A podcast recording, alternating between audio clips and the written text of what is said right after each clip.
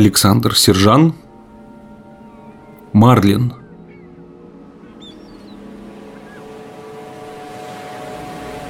Вы уверены, что вам нечего добавить к сказанному? Голова комиссара вскинулась, и мне пришлось отскочить, так как его длинный нос едва не клюнул мой правый глаз. Увы, господин полицейский, мне действительно нечем порадовать вас, заверил я комиссара. Право, ему не стоило выпрыгивать из штанов, доказывая, кто тут главный. Дело-то всего-то э, о нескольких трупах. Комиссар полиции Максимилиан Дюпресси с самым мрачным видом отошел в сторону, выудил из ящика объемистую папку и припечатал ее к тяжелой ладонью. «За шесть месяцев, Дидье, как вы появились в наших краях, погибло восемь человек». Блеск комиссаровых, уставившихся на меня глаз, не предвещал ничего хорошего. «Восемь человек!» — повторил комиссар уважаемых и весьма состоятельных погибли на, как вы утверждаете, обыкновенной рыбалке. Кстати говоря, такой уж ли обыкновенный, Дидье? Вы проявили себя невероятно везучим рыболовом. Богачи записываются к вам в очередь, а благополучно вернувшиеся в захлеб рассказывают, что никогда в жизни не испытывали такого удовольствия. Инспектор налил из графина воды, промочил горло и грохнул стаканом о стол. Не скажу, что меня слишком уж интересуют причины вашей удачливости, так как меня интересует нечто другое. Голос комиссара сорвался в чудовищный рык. Многомиллионные страховые премии, активы ценных бумаг, драгоценности и поместья, ушедшие наследникам тех, кому не посчастливилось вернуться с так называемой обыкновенной рыбалки. Вы продолжаете настаивать, что не состояли с наследниками в сговоре. Прекрасно.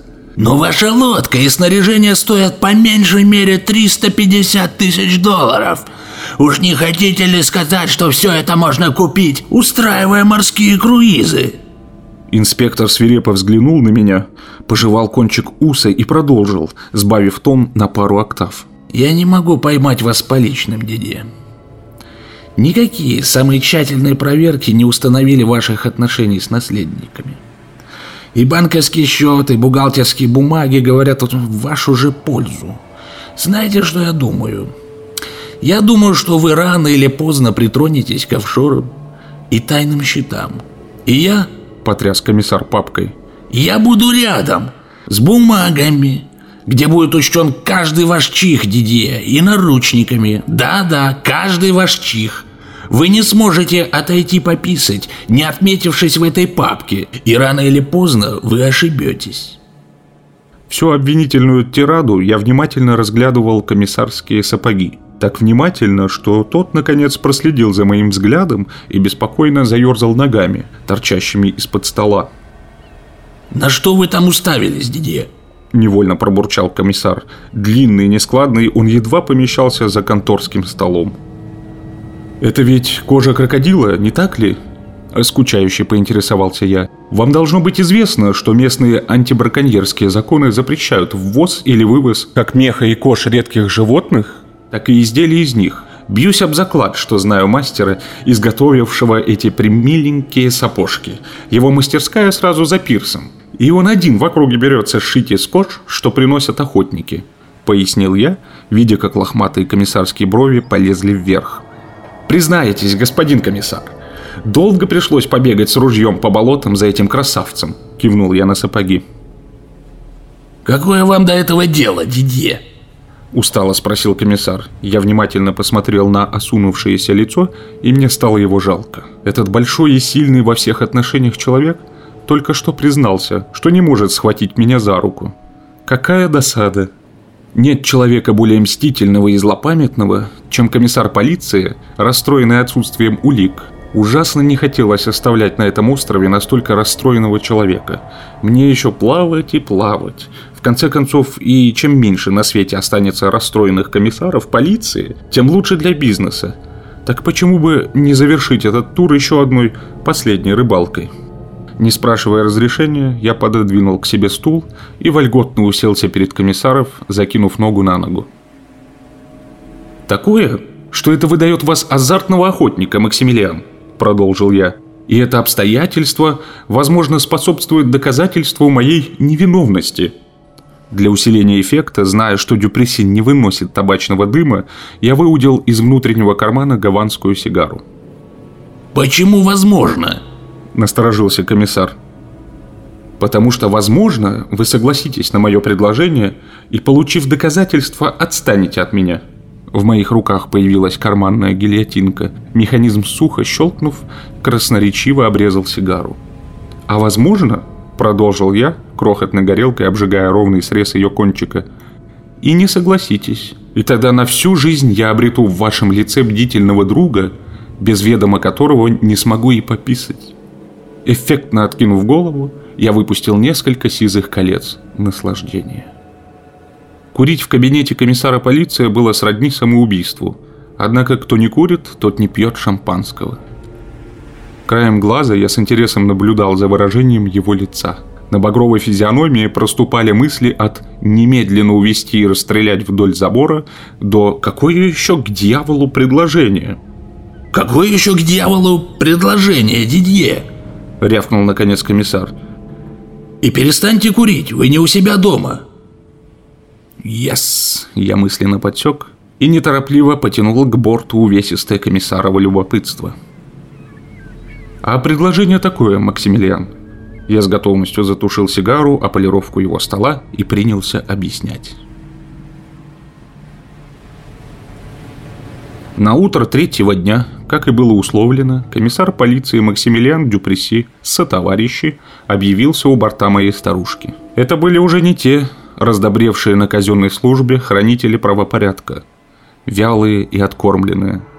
В свете прожекторов передо мной стояли подтянутые, отлично экипированные рыболовы-любители. С азартным блеском в глазах они нетерпеливо переминались с ноги на ногу под крутыми скулами неугомонной Донны. Мне хорошо, очень хорошо были знакомы эти волшебные превращения. Чиновники и рабочие, владельцы крупных поместий и повара – Музыканты и садовники, все слеплены из одного теста. Скажи любому «завтра рыбалка», и он погиб.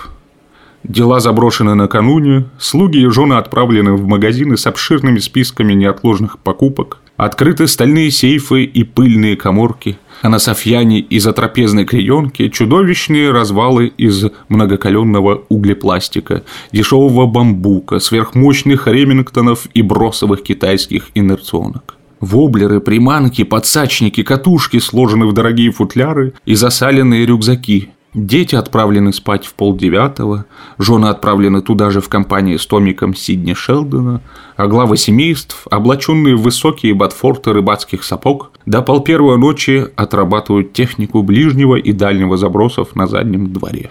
Итак, передо мною любители.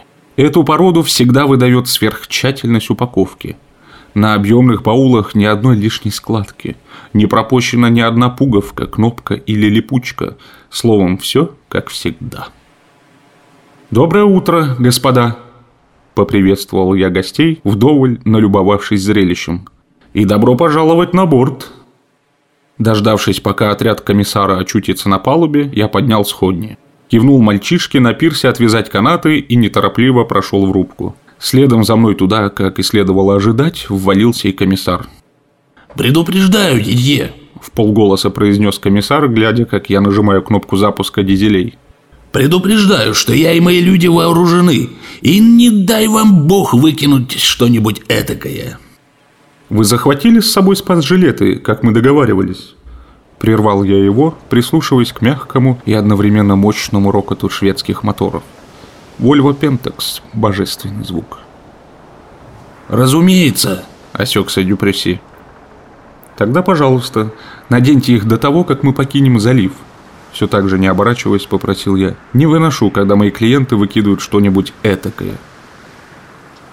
Тихо мурлыкали дизеля, свежий ветер посвистывал в струнах натянутых лееров, море игриво охаживало волной крутые бока неугомонной Донны – на востоке стремительно занималась заря. Господи, как хорошо! Люблю такие минуты. Они принадлежат мне и только мне. И никакие палубные разборки не имеют права на них посягать. Что может быть важнее, чем рождение нового дня? Крючок? Какой еще крючок? Какая аптечка? Я обернулся на вопли за моей спиной. На палубе, празднуя рождение нового дня, кипела жизнь. Марсель, один из помощников комиссара, не спрашивая ни у кого разрешения, засадил себе в палец тройник. Над ним склонился сам Дюпресси, а Исидор и наградил же Господь имечком. Судорожно рвал многочисленные застежки третьего по счету баула, разыскивая аптечку. Я нехотя поставил штурвал на стопор и отправился к пострадавшему – в свете поднимающегося над горизонтом солнца глаза страдальца наполнялись ужасом. Одной рукой я решительно отстранил комиссара, другой столь же решительно щелкнул пассатижами, перекусывая вылезшее из пальца острие. Не задавая лишних вопросов, Марсель хлопнулся в обморок. Теми же пассатижами я выдернул из безвольной плоти остаток крючка и щедро залил крошечную ранку йодом. Пассатижи и йод. Всегда имейте их при себе – если хотите навести порядок на судне. От резкого жжения Марсель тут же пришел в себя. Первое, что он увидел, была протянутая ему фляга. Марсель вопросительно оглянулся на высокое начальство. «Что это?» – резко спросило начальство. «Ром!» – я убедительно поднял флягу и сделал хороший глоток. «Ямайский ром!» «А вы что думали, комиссар, что я хочу отравить вашего подчиненного?» «Ничего я не думал. – пробурчал Дюпреси. Он отобрал у меня флягу, принюхался и пригубил. «Действительно, ром!» – удовлетворенно хмыкнул комиссар. Он сделал еще один глоток и протянул флягу Марселю. «Давай, чего уж, раз капитан угощает!» «Вот, я уже не задрипанный, гроша ломаного не стоящий Дидье, а целый капитан!» Воистину, пассатижи, йод и хороший ром – триумвират, способный расставить все по местам. «Когда начнем, капитан?» – спросил Дюпреси. «Долго еще идти?» «Еще полчаса, господа, и мы на месте», – ответил я, бросая взгляд на экран навигатора. «Не желаете ли заняться наживкой?» Ответом было глубокое молчание. Они всерьез полагали, что я храню наживку в садке? Какая наивность. Я не намерен выполнять работу за клиентов, как делают мои недальновидные коллеги. Показать – покажу. А дальше уж извольте нагуливать аппетит сами. Сквозь строй любопытных взглядов я прошел к корме, на ходу разматывая моток лески. Простейшая алюминиевая блесна произвела на гостей неизгладимое впечатление, выраженное в скептическом фырканье. Должен заметить, что кроме простейшей снасти для успешной ловли требуется еще и подходящая лодка. Вот, например, моя лодка подходит для рыбалки наилучшим образом. Стоит лишь разок взглянуть на ее обводы, чтобы сразу понять, перед вами настоящий морской пенитель – рожденная на голландских верфях, неугомонная Донна унаследовала многовековой опыт постройки рыбацких посудин. С прочным, усиленным дополнительными шпангоутами корпусом, снабженная шведскими дизелями Volvo Pentax, легко выдерживающая штормы в относительно спокойном море, она казалась эталоном устойчивости. Легко разваливая волны, моя старушка лишь вздрагивала, даря ощущение едва ли не земной твердыни – нет ничего хуже для бизнеса, чем клиент, свесившийся за борт с зеленым от качки лицом. И нет ничего тоскливее, чем объяснять зеленолицому клиенту основы блеснения. Поверьте, все его помыслы там, за бортом, единственное, к чему он прислушивается, это к перистальтике пищевода. Первый же заброс оказался удачным. На борту неугомонной Донны каждый заброс оказывается удачным. Лиса туго натянулась, вспенила воду и рывком ушла в сторону – не будь перчаток, ладони изрезала бы в кровь. Осторожность и предусмотрительность – вот залог хорошей рыбалки. Неспешно подтягивая добычу, я объяснял полиции каждое свое действие. Жарко дыша, ученики ловили каждое слово. На их глазах происходило чудо. Та самая макрель, которую, по слухам, можно удить лишь динамитом или воблером от Гуччи, клюнула на блесну, сделанную из алюминиевой ложки – а когда, наконец, в руках забилась та самая макрель, раздался вздох полный благоговейного трепета. Я откровенно любовался вертким, сильным и красивым телом моей добычи. Великолепный экземпляр. Ученики дружно сопели в затылок. Мне хорошо было знакомо это нетерпеливое сопение. Я почти физически ощущал, как чешутся их потные ладони. Не мой вопрос. Когда нам дадут половить? Растекся над палубой до ионосферы. Похоже, наткнулись на косяк, бросил я самым небрежным тоном, на который был только способен. Марсель, забыв о боевом ранении, издал неразборчивый звук, обозначив им все внутри и снаружи себя. «Господа!» – открыл я первое действие макрелизонского балета. «Прежде чем вы приступите, я хотел бы провести инструктаж по технике безопасности». В ответ лица моей аудитории выразили справедливую во всех отношениях мысль. «Какой инструктаж к черту? Рыба! Рыба уйдет!»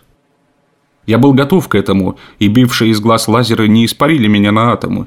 Вы же не хотите повторить судьбу тех восьми человек, по воле которых оказались у меня на борту? Первым опомнилось начальство. Рука Дюпресси метнулась к поясу с кобурой. Револьвер лежал в ней рукояткой вперед. Чтобы выхватить его, требовались доли секунды. Однако вместо бульдога рука комиссара ухватила скобу карабина – Прочной нержавеющей стали он был продемонстрирован мне с обеих сторон. «Не беспокойтесь, Дидье!» Осклабился комиссар. «Я прекрасно помню ваши объяснения. Они, мол, потеряли осторожность. Но хочу вас уверить, с нами этот номер не пройдет. Я докажу, что будь ваши клиенты пристегнуты, они при всем желании не могли бы пропасть за бортом». Вместо ответа я дотронулся до линии, связывающего карабин с поясом Дюпреси. Мне кажется, он длинноват, господин комиссар. На вашем месте я бы укоротил его втрое, а еще лучше вообще заменил этот шнурок. Дюпреси смерил меня презрительным взглядом. «Не делайте из меня идиота, Дидье!» Комиссар упрямо напружинил загривок. По всему было видно, что глоток рома омывал совсем не то полушарие мозга.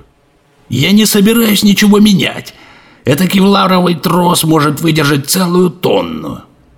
Господин комиссар, наставительно заметил я, в любом случае вам придется пройти инструктаж, даже через «не хочу». Я выдержал небольшую паузу. После которого вы отметитесь в журнале по технике безопасности, что автоматически снимет с меня ответственность за все, что может произойти с вами во время лова, если, конечно, по моей вине не произойдет кораблекрушение – Однако еще до инструктажа я бы хотел дать маленькое замечание по поводу кевларового троса, которым вы тут размахиваете. Во-первых, он слишком длинный. «Довольно», – взмахом руки остановил меня комиссар. «Я консультировался со специалистами, понимающими в рыбалке не меньше вашего. Что до ответственности, то не забывайте, Дидье, у кого погибли клиенты. Я не собираюсь ничего подписывать». «Комиссар», я решительно выпрямился во весь свой немалый рост. Есть только три решения этой проблемы. Первое. Вы проходите инструктаж и расписываетесь, нравится вам это или нет. Я поднял кулак с отопыренным указательным пальцем. Второе. Мы разрываем нашу договоренность и возвращаемся на берег. Я прибавил средний палец. И, наконец, третье. Вверх взлетел еще один средний палец, другой руки, разумеется. Я сообщаю в береговую охрану, что моя лодка захвачена людьми, выдающих себя за полицейских. Оттопыренными пальцами я обозначил кавычки. Не знаю, зачем это делаю, наверное, мне просто нравится выражение лиц тех, кому они адресованы. «Черт с вами, Дидье!» – сдался комиссар. «Тащите журнал!» Весь инструктаж гости фыркали в терцию, а когда дошло до автографа, их лица приобрели кирпичное выражение и такой же забавный оттенок. Я отдал полиции весь запас блесен, подробно объяснил процесс ловли и отпустил с миром. И начался клев. Тот самый, когда забываешь обо всем на свете. Ах, как клевала макрель. Она бросалась на блесну, как в последний раз. Сходу, позабыв всякую осторожность, жадно, азартно, весело. Моим гостям потребовалось две минуты, чтобы сравняться с добычей в азарте, жадности и неосторожности. Я тосковал по ведерку попкорна и охлажденной коле. Зрелище было ужасно забавное. Рыболовом, привязанным к скобе длинными линиями, позавидовал бы Чарли Чаплин. А на смеси рыбьей и человеческой крови, покрывшей палубу, Стивен Кинг замутил бы неплохой ужастик. Как всегда, инструктаж был забыт в первые мгновения невероятной рыбалки. Перчатки? Какие могут быть перчатки при таком клеве? Леса бритвой вспарывала незащищенные ладони, Ноги людей комично разъезжались на палубе, скользкой от крови и рыбьих внутренностей.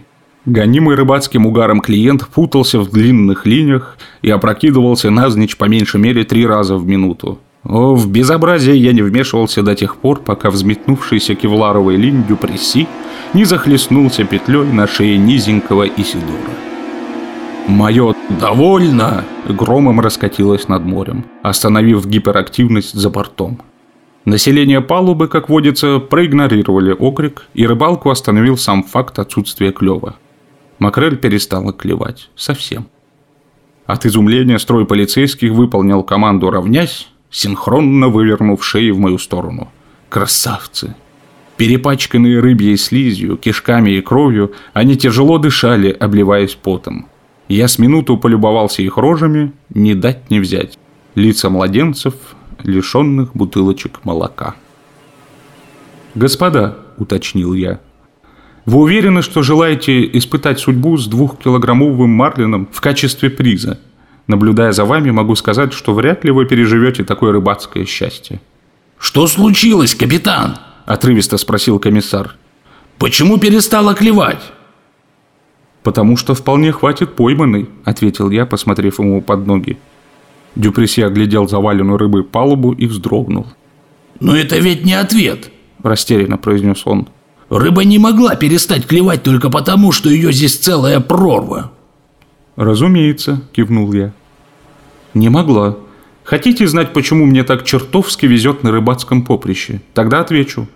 Лодка. Все дело в лодке». «В каком это смысле?» – поинтересовался Марсель.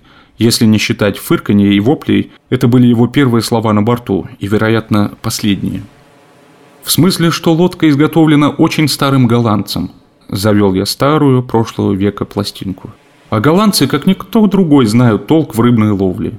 Неугомонная Донна построена таким образом, что колебания, создаваемые обводом ее корпуса на определенной скорости, вызывают у рыб чувство невероятного голода. Чтобы остановить клев, достаточно было сбавить ход. Не верите? Я прошел в рубку и сделал приглашающий жест. «Извольте взглянуть на эти метки, господа». Указал я на две красные точки, одна была нанесена на ручки дросселя, а вторая на его барабане. Если их совместить, то лодка выходит на нужную скорость, и... Моя рука отжала ручку газа, совместив красные метки. Я нанес их только вчера, зная, что комиссару потребуется более цельное разъяснение, чем побитая молью сказка. Лодка вздрогнула и наддала ходу. Я не могу описать выражение их лиц, когда первый заброс возвратился с крупной макрелью. Правда, не могу. У меня банально закончились сравнения. Так что насчет продолжения лова – я еще не встречал никого, способного отказаться от продолжения банкета. Чудо не произошло и на этот раз. Полиция острова торжественно поклялась вести себя прилично. Исполнять все требования безопасности и даже скептик Дюпресси заменил подопечным кевларовые тросы на стальные. Прекрасно. Лишние трупы никому не нужны. Правда, не нужны. Вполне хватает одного-двух Санитарный вертолет прилетел за Дюпреси останками Исидора с Марселем через час после вызова. Комиссару повезло. Невероятно, сказочно повезло. Длинная пика Марлина пробила бы сердце, не поскользнись он в последний момент. Я знаю повадки этого Марлина. Всегда целится в сердце. За всю свою долгую жизнь не встречал рыбы коварнее. Вытащенный на палубу, он замирает, прикинувшись мертвым – замирает и ждет своего мгновения. С полутора метров никогда не промахивается бестия. А ведь, соблюдая рыболовы элементарную осторожность, погрузя они добычу в трюмный отсек, никакого эксцесса бы не произошло. Так нет. Оставили прямо на палубе. Мои клиенты решили, что незачем возиться с грузовой талью. Удар дубинки по голове, как им показалось, должен навеки успокоить любую рыбину. Бросок 100-килограммового марлина застал человека врасплох. Максимилиан Дюпреси пребывал в том деликатном состоянии, которое может посетить каждого. Стоит разок вытащить из воды чье-нибудь тело. Одно лишь тело, без головы. Кевларовый трос все-таки сделал свое дело. Да вознаградит Господь советчиков и знатоков. Разумеется, когда необходимость постоянно перещелкивать карабины достала моих гостей окончательно – а достала бы она кого угодно при таком потрясающем клеве. Стальные короткие тросы были заменены кевларовыми.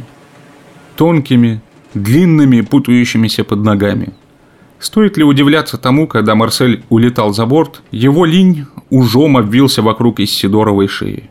Бедняга не успел даже вскрикнуть, как шнур срезал головы по самые плечи. Брызнула несильная струя крови, тело мелко задрожало, нелепо взмахнула руками и, не прощаясь, опрокинулась через леера за борт. Туда, где за секунду до этого исчез безрукий Марсель. Каждый, кто хоть раз пытался забросить лассо на поезд, несущийся во весь опор, знает, как трудно потом пришивать руки, оторванные от остального тела. Или хотя бы догадывается. Мои подопечные не знали и не догадывались. И, боюсь, даже не предполагали, что голубой марлин весом под тонну способен развивать скорость свыше 60 узлов. Иначе как еще объяснить тот факт, что мозговые процессы никак не отреагировали на измочаленные в труху углепластиковые удилища толщиной в небольшую сваю? Я не имею привычки скрывать жизненно важное от своего клиента. Подсказываю, советую, демонстрирую, словом, пытаюсь достучаться до разума. Но обуянный рыбацким угаром клиент зачастую отключает разум, как ненужную функцию. Некогда тут думать, рыба клюет. Лишившись удилищ, господа полицейские не придумали ничего нового, как снять уцелевшие катушки, привязать их к поясам и, держа обеими руками, вываживать 100-килограммовых рыб. Господа полицейские были не совсем чужды техники, а потому положились на многоступенчатые катушечные редуктора, способные выдернуть из болота застрявший джип. Разница между почтенно застрявшим джипом и рыбой, только что превратившей в щепу тысячедолларовое удилище – они не заметили. Не знаю, успел ли Марсель почувствовать боль, когда взбесившаяся катушка в мгновение ока стянула запястье вспенившейся лесой и исчезла за бортом вместе с руками. Возможно, он даже не успел удивиться этому обстоятельству, потому что вслед за руками его самого утащило за борт, сломанного аккуратно по поясу. И уж тем более он не почувствовал, как его кевларовый линь под корешок срезал голову несчастного Исидора – не до того ему было, Марселю. Когда я вытащил его из воды, то не сразу определил, какой кусок человеческого тела держу в руках. «Убедились!» – кричал я в самое комиссарово ухо, пытаясь переорать зависший над палубой вертолет. Комиссар вяло кивнул головой и закрыл глаза. Его миссия завершена. Он поднимался в небо, привязанным к люльке, и просвещенным в вопросах человеческой алчности. Он поднимался на борт вертолета, простив мне десяток человеческих жизней. Великий человек Максимилиан Дюпресси, да не пересекутся никогда наши дороги. Моя миссия также завершена. Вертолет улетел, дело закрыто ввиду неопровержимых доказательств моей невиновности. Локатор чист до самого горизонта. Я нажимаю потайную кнопку. Подъемный механизм накреняет палубный настил. Струи воды хлещут по ней, смывая за борт следы сегодняшней бойни. Тяжелые рыбины падают в родную стихию. Почти все марлины живы. Макреле повезло меньше. Наживки всегда везет меньше. На спокойных волнах я замечаю развернутый плавник того самого марлина, что пронзил грудь Дюпреси. Это знак плыть следом, Завожу моторы, ложусь на курс. Марлин неторопливо рассекает воду впереди лодки. На эхолоте проступают неровные очертания морского дна. Что это? Подводная скала? Марлин кружит вокруг, зовет за собой. Надеваю маску и прыгаю в теплую воду. Скрытые длинными волосами, неразличимые на суше, жаберные щели ритмично колышутся за моими ушами. Я плыву за Марлином к длинной и узкой расщелине. Плыву за моей платой. Вот она. С десяток крупных жемчужин изумительной красоты и формы дожидается внутри пустой раковины. На пару таких жемчужин я могу купить новую лодку. Вот он мой офшор, мой тайный счет, господин комиссар. Если бы вы знали, сколько этих жемчужин я собрал за долгие годы. Рядом со мной сотни марлинов, тучные стада макрели. Мы путешествуем вместе уже очень давно, много воды утекло с тех пор, как в 30-х годах прошлого тысячелетия сопливый юнец убил вожака стаи, и море возвело убийцу на престол Марлиньего царства. Море. мое богатство и мое проклятие. Бессмертие в обмен на кровавую дань.